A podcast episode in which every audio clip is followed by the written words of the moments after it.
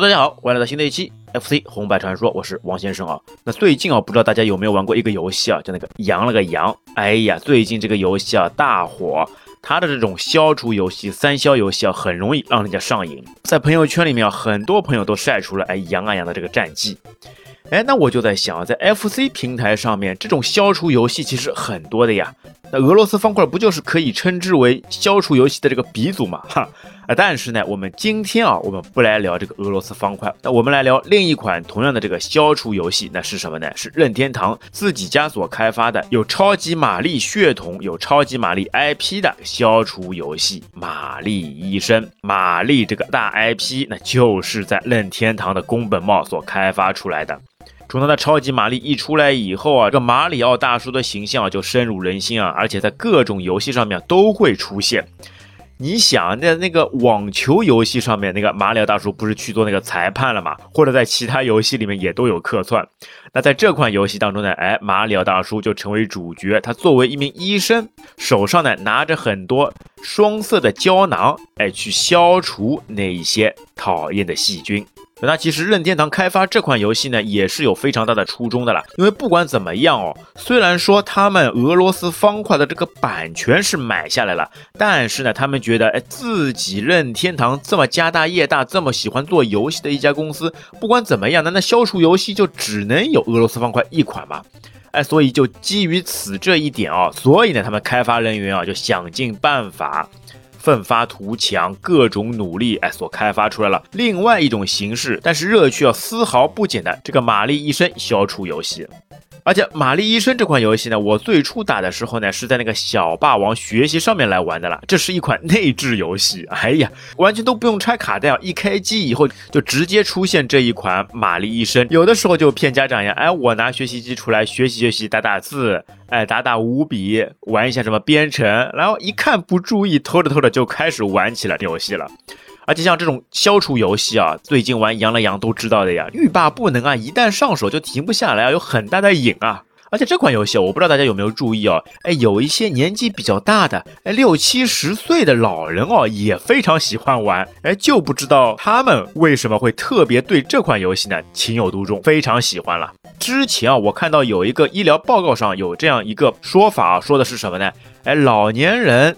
怎么样防止老年痴呆症啊？哎，就是让他们玩玩游戏，而玩游戏当中呢，能让他们快速上手，而且喜欢玩的呢，就是类似于这种的消除游戏啊。俄罗斯方块也是，玛丽医生也是。那所以呢，这款游戏啊，在年龄非常大的老人当中啊，也是有非常大的基础的了。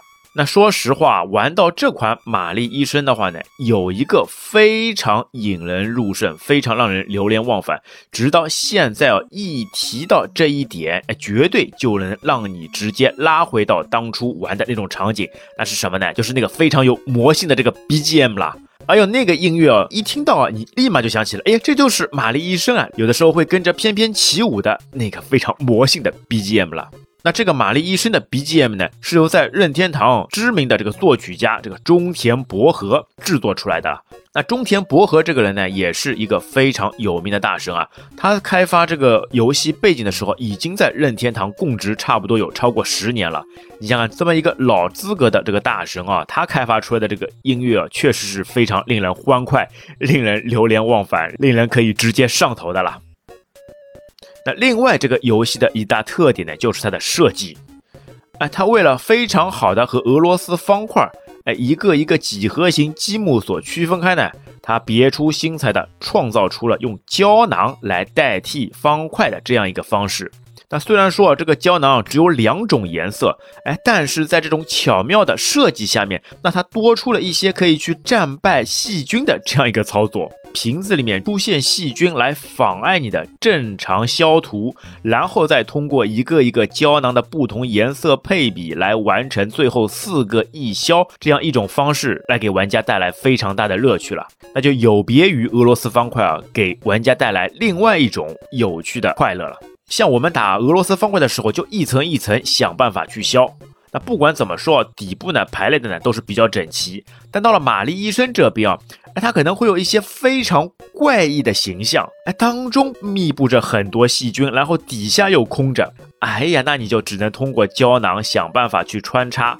哎，从上面穿到当中，再撇到下面的这样一个方式，把这个图形去一步一步给搭建出来，最后全部都消掉。那这里呢，就不得不提出另外一个人了，那就是他那个创作者，大名鼎鼎，可以说是在任天堂早期非常大神的这样一个人物——横井军平。那哎，那所以啊，我们这个节目啊，有的时候呢，会在一些小游戏上面穿插一些大师的生平故事。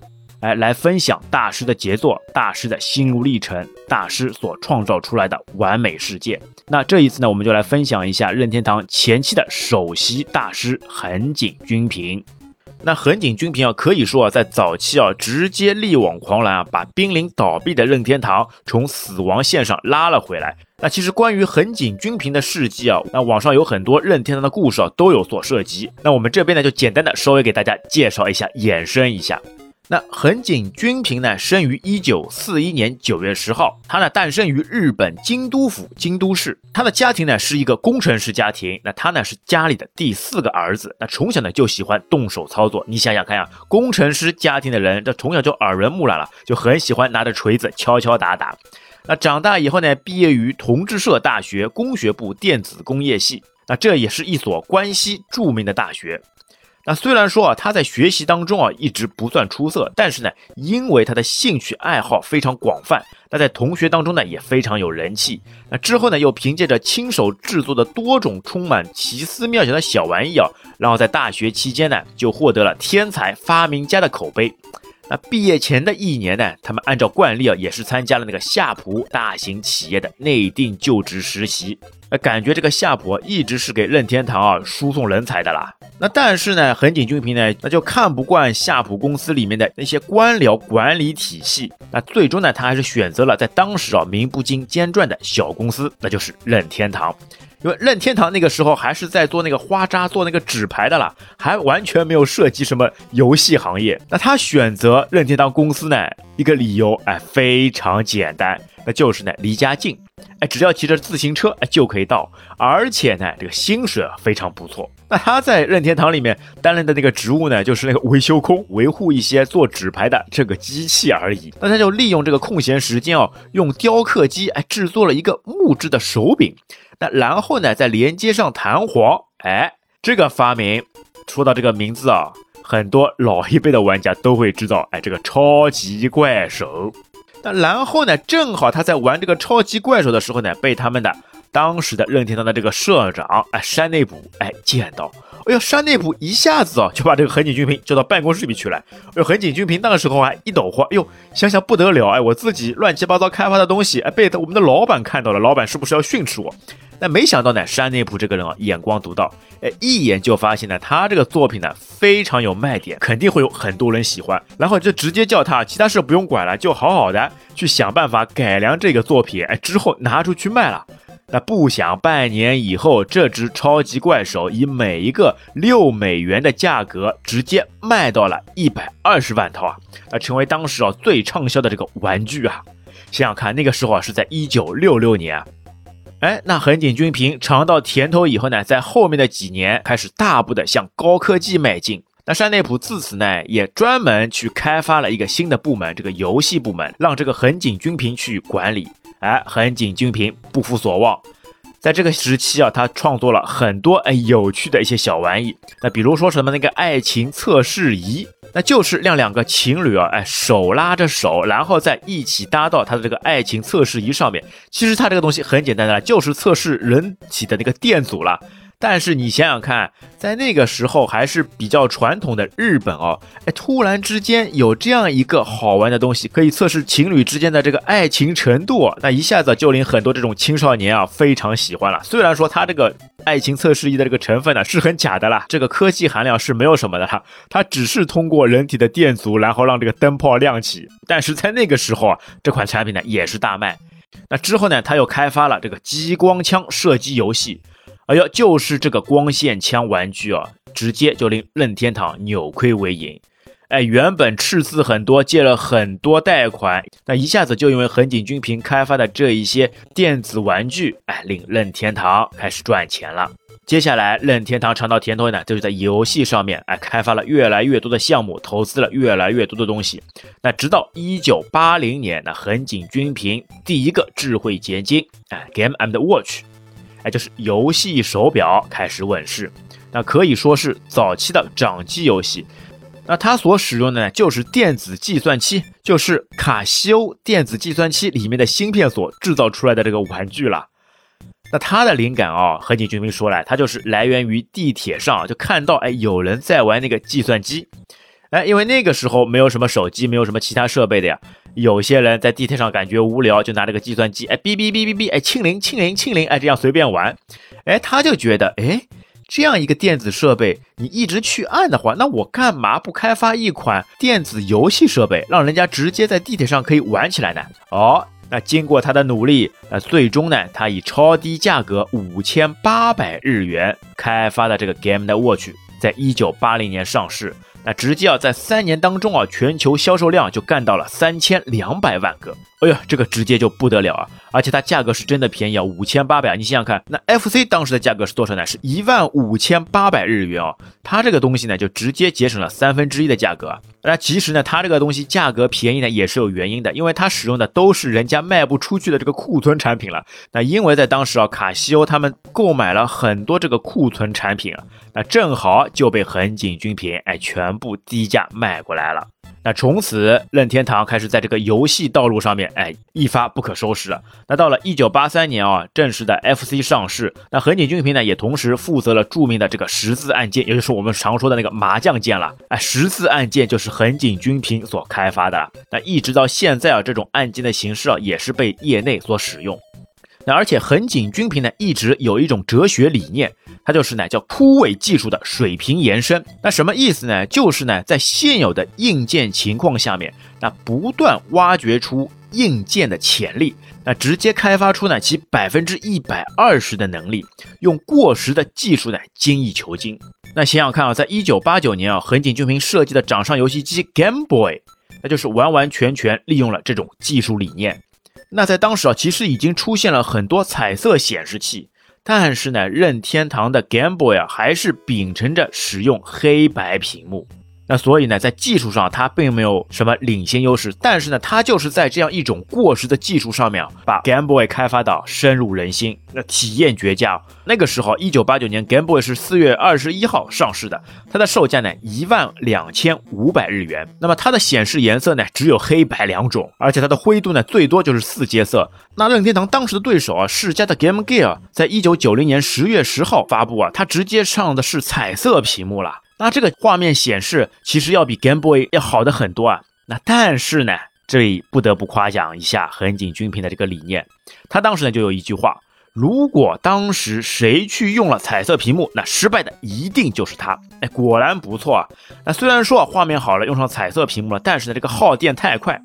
那用六节五号电池呢，续航只有三个小时，只能玩三个小时游戏啊。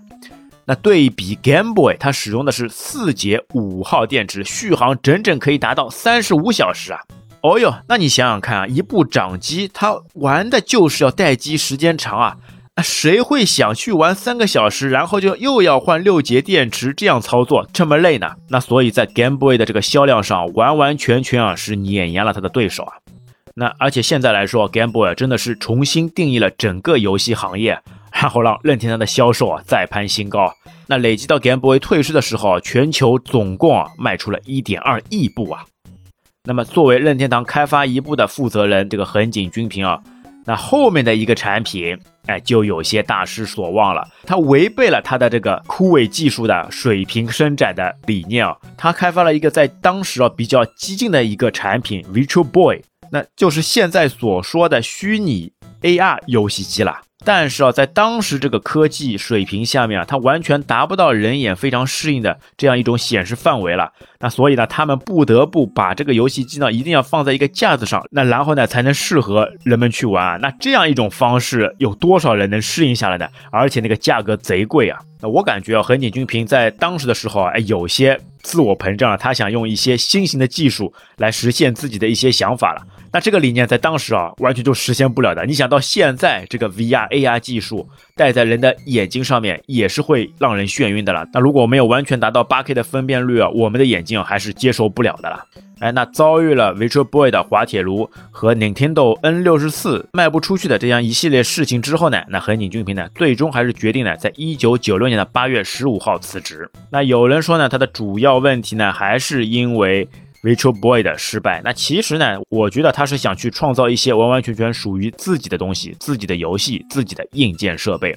那他之后呢，他就在京都成立了自己的一家公司，叫做 Koto。那之后呢，他又和万代合作，准备做一些小规模的设计和开发工作。那但是呢，天妒英才，横井军平呢，在一九九七年的十月七号，不幸在车祸中遇难，年仅五十六岁。而且当时的车祸呢，据说呢是发生车祸以后嘛，他下车以后去看看到底是怎么回事。那就在这个时候呢，后面一辆面包车哎疾驰而来，最后撞上了横井军平，带走了他的生命。哎呀，一代大师啊，还是非常令人惋惜的了。但是这里啊，也有一种说法，说的是什么呢？说的是就是因为横井军平他离开任天堂以后，这个任天堂的老大哎山内补。哎，他故意找一帮黑社会的人，那故意制造了一些车祸，把横井军平给弄掉的了。哎，这个就是阴谋论了。我觉得山内普完完全全不会去这样做的了，因为横井军平对任天堂的贡献啊还是非常巨大的。那其实他完全用不着去做这样一些事情。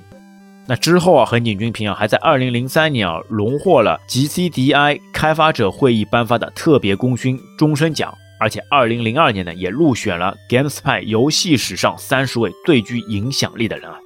而且不得不说啊，横井军平呢，确实是一位非常优秀的人才。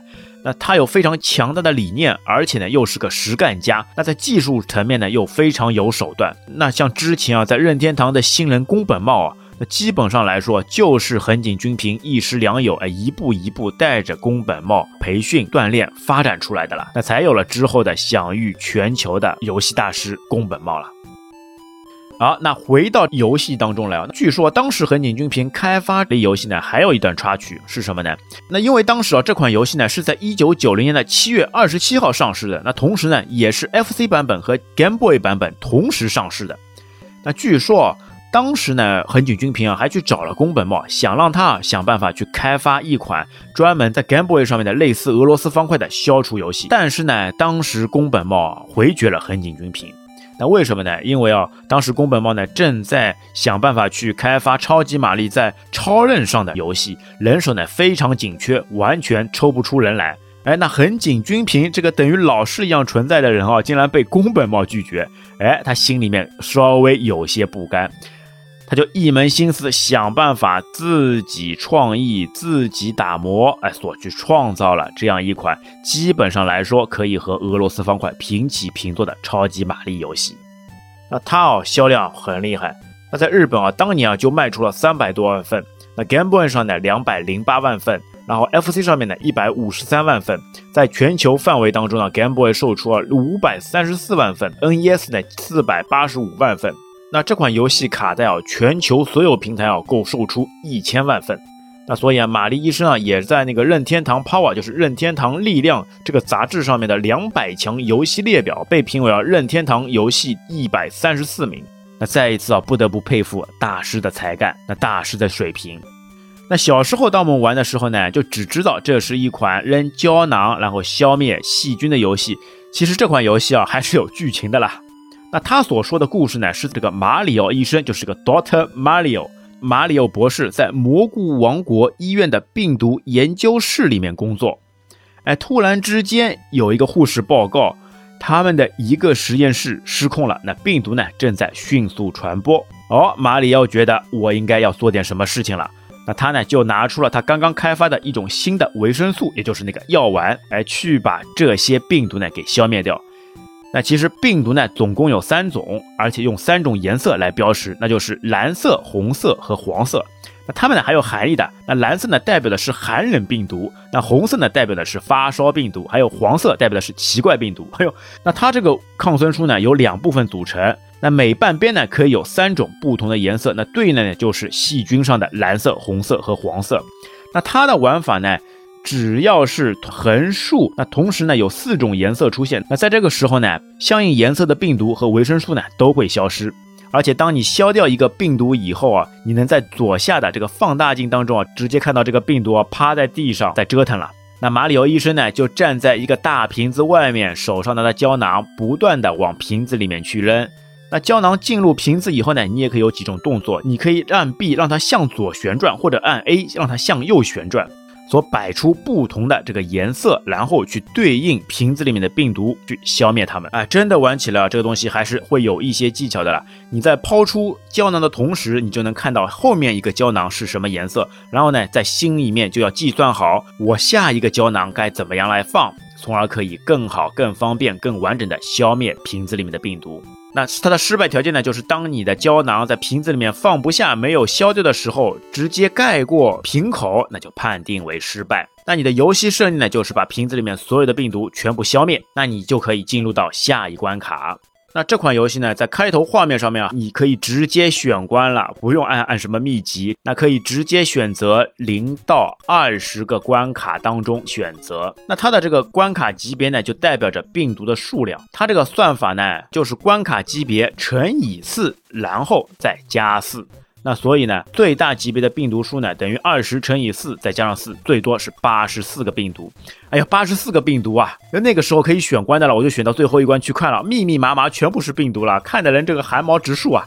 我一下子就觉得，哎呀，万无天日啊，这玩意怎么能通关得了啊？那只能呢回到最原始的地灵关，哎，慢慢的开始打起来。而且这款游戏啊，玩到后面啊，关卡越多，病毒越多，那难度也就越大。有的时候令你手忙脚乱，不能有任何的差错。一旦一个胶囊没有想好、没有摆好，或者是摆错了，那就后悔不已啊！之后的这个长城啊，就完全筑不起来了。紧接着呢，就会一错再错，那步步皆输，最后就付之一炬啊！那直接药丸超出瓶口，失败告终啊！那除了可以选择关卡呢，另外呢还可以选择下落的速度。那它有低、中、高三种级别。那三种级别对应的，除了这个速度之外呢，还对应的呢是分数。因为这款游戏呢，也是可以看分数累加的了。那它的分数呢，就取决于你的速度了。如果你是低速度的话，就是一百分；中速度是两百分；高速度呢是三百分。那而且呢，它只有把病毒消除以后才会涨积分。如果用药丸呢，你单独四个药丸并在一起也是可以消除的，但是呢，这个是不涨积分的。只有连着病毒一起消灭的时候才会有积分。另外一个呢，如果你想让积分更加多呢，那你还可以去想办法设置呢这个连续消除。当你把颜色消除以后呢，在药丸上面没有消除的这些砖块呢，它会跌落，跌落以后呢，再连成一条线时，那通过这个连击的方式来消除呢，那个积分呢就会更加大的去增长。哎，那么打个比方啊，如果你是连续消除两排的话，那它的低中高的占比呢就是两百、四百和六百。那如果说你可以直接连续让它消掉六条的话，那它的积分啊就是从三千二、六千四、九千六直接起步了。那这个分数啊就妥妥的可以达到一个高分啊！而且啊，这个下落速度呢，随着你胶囊的这个数量呢，在游戏当中呢也会逐渐加快。那也就是说，就算你选的是低速的话，在你扔出了十个、二十个、三十个胶囊以后，它每一次呢下落速度啊都会有所增长。所以也就是说，这款游戏啊，越打到后面，越是手忙脚乱的时候，这个失败率、出错率往往也就是最高的时候了。好，那另外一个选项呢是这个音乐选项，那它可以在三种模式当中来切换。那它的音乐背景呢有发烧、寒冷和关闭三种。哎，它所对应的好像就是红色的发烧和蓝色的寒冷这两种病毒啊。那虽然说啊这个病毒呢是非常可恶的，哎，给到人们非常大的危害，哎，但是在这个游戏里面的病毒还是蛮有趣的。那么它们呢还会在放大镜的照射下面啊，手脚并用，像在跳舞一样转圈啊。那这三种病毒呢也是非常有贴图的特色。那红色的发烧，哎，它的形象呢就吐着舌头；然后蓝色的病毒呢是有门牙，那黄色的病毒呢是有尖耳朵，呃，而且它们病毒的生成方式啊也是有所讲究的了。那它这款游戏呢，不像羊了个羊那样啊，那羊了个羊里面一些的卡牌啊，完全是随机出现的了，它很可能会出现一些无解的一些场景了，哎，但是在这款游戏里面啊，设计者是很好的给到它的一些 AI 算法。那在这个瓶子里面呢，横向呢只有八个像素，那也就是说呢，最多只能有四个胶囊平铺。那竖排呢是会有十一到十六个像素，那随着关卡版本的不同会有所变化。那么它呢在游戏开始的时候啊，它会在内部内存里面啊直接生成一个一百二十八的序列，然后每个序列的每个元素啊都会有一个整数，均匀的分布在前面说的横向的零到八的这个范围之内。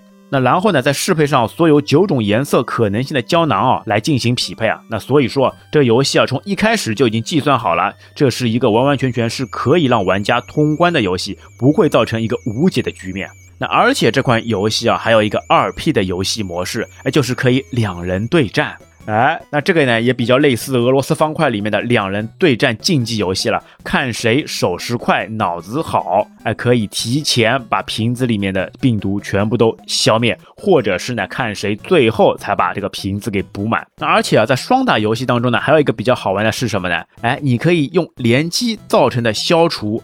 然后呢，消除以后，你在胶囊上面的这个垃圾啊，就会出现在对方的瓶子里面了，会以每秒四行的速度啊缓慢降落。这个时候，你就要想办法多打出一些连击，哎，从而让对方啊突然之间在预料之外，哎，多出了一些胶囊碎片，从而妨碍他的正常游戏进程。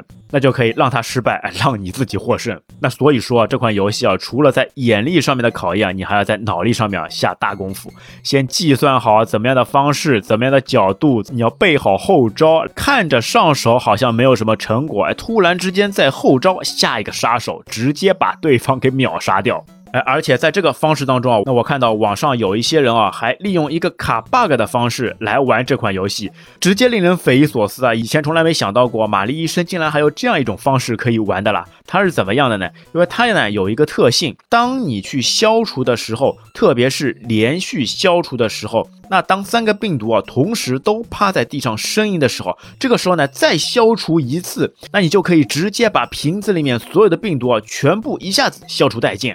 这个呢可以说是一个 bug 的存在啊，你只要想办法计算好，你后续连击可以对病毒造成大规模杀伤性的伤害，那你前期就完全不用担心啊。那你就把你的胶囊全部都计算好之后，差不多连续六次连续消消除以后，三个病毒全部趴在地上，哎，整个世界都清净了，瓶子里面所有东西全部都消灭掉了。为此啊，专门也有高手啊，把这个速通的时间啊也大大缩短了。好像现在世界排名第一的差不多是四分多钟啊，就可以零到二十直接关卡就可以通关的了。那当然啊，如果你按照正常的玩法，那那差不多也可以在六分多钟啊直接过关，而且过关以后，最后你二十关打光以后啊，这款游戏啊还是有最后的过场动画的了。那而且还是有三种方式啊。那它分别对应的，就是你选择的速度低、中、快三种。哎，那在低的画面里面啊，结束以后直接出现一个黑屏，然后就 congratulation，哎，祝贺一下就结束了。那么在中等关卡上面呢，它会看到三个病毒在一个大树上面，然后画面呢会有一个破碎的恐龙蛋飞过。那如果是在最高难度下面啊，那个就厉害了，你就能看到完整的这个剧情结尾动画。它是什么呢？三个病毒，那在大树上面望着远处的宇宙，那突然之间啊，空中降下了一艘飞碟。哎呀，那原来这三个病毒啊是宇宙生物了，他们是外星来客了。那可能啊，他们是造访地球以后呢，被马里奥医生哎所捕获，放在了实验室里面。现在呢，他们被马里奥战败以后，觉得呢地球太可怕，宝宝伤不起，还是回我们的火星去吧。直接啊，这个飞碟啊。下来一束激光，把三个病毒宝宝直接带走。哎呀，你能想象到吧？这个脑洞啊非常大。那这一款玛丽医生的游戏啊，原来是我们的玛丽大叔和外星人战斗的这样一个场景了。反正这个结尾动画，我在小时候是完全没有看到过的，因为我根本就没办法通过第二十关。八十四个病毒，你想想看，想想就可怕，更不要说怎么去排兵布阵去把这些病毒给干掉呢。那而且这款游戏呢，另外呢还有一个彩蛋。那如果你在选择中等和高难度情况下面，每过五关，哎，它都会出现一个过场动画。那画面呢，同样呢也是三个病毒，但是呢，大树上面的每一次飞过的这些物品都不一样。你上楼的时候呢，可能是书本，那之后呢会出现鸟，那再往后面呢会有喷油漆的罐头，哎，接下来就是破碎的龙蛋，那还有海龟、猪和女巫。哎，这个场景也是非常有趣的了。虽然说这些贴图啊都在游戏里面没有出现啊，但我感觉啊可能是会为后续某一个作品哎把贴图先预留在那里，之后再调用吧。哎，我记得我当时玩这款游戏的那个极限好像就是到十几关左右，那差不多就是会有四五十只病毒出现了。那个时候我就完全应付不过来了。哎，如果有听友啊，你是完完全全的可以把二十关打通的，那欢迎在评论区跟我们留言，哎，跟我们分享你的丰功伟绩。对于我来说，我真的是不敢想象啊！啊，那整体来说，这款游戏啊，带给我们最大的回忆还是它那魔性的 BGM，那再加上它令人欲罢不能的操作形式，在消除游戏上面也是非常大的一个王道存在了。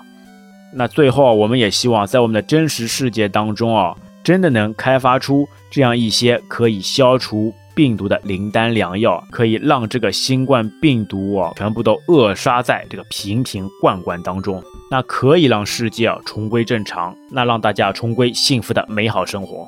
好，那么节目的最后，让我们好好的欣赏这一款一听就停不下来的魔性 BGM 吧。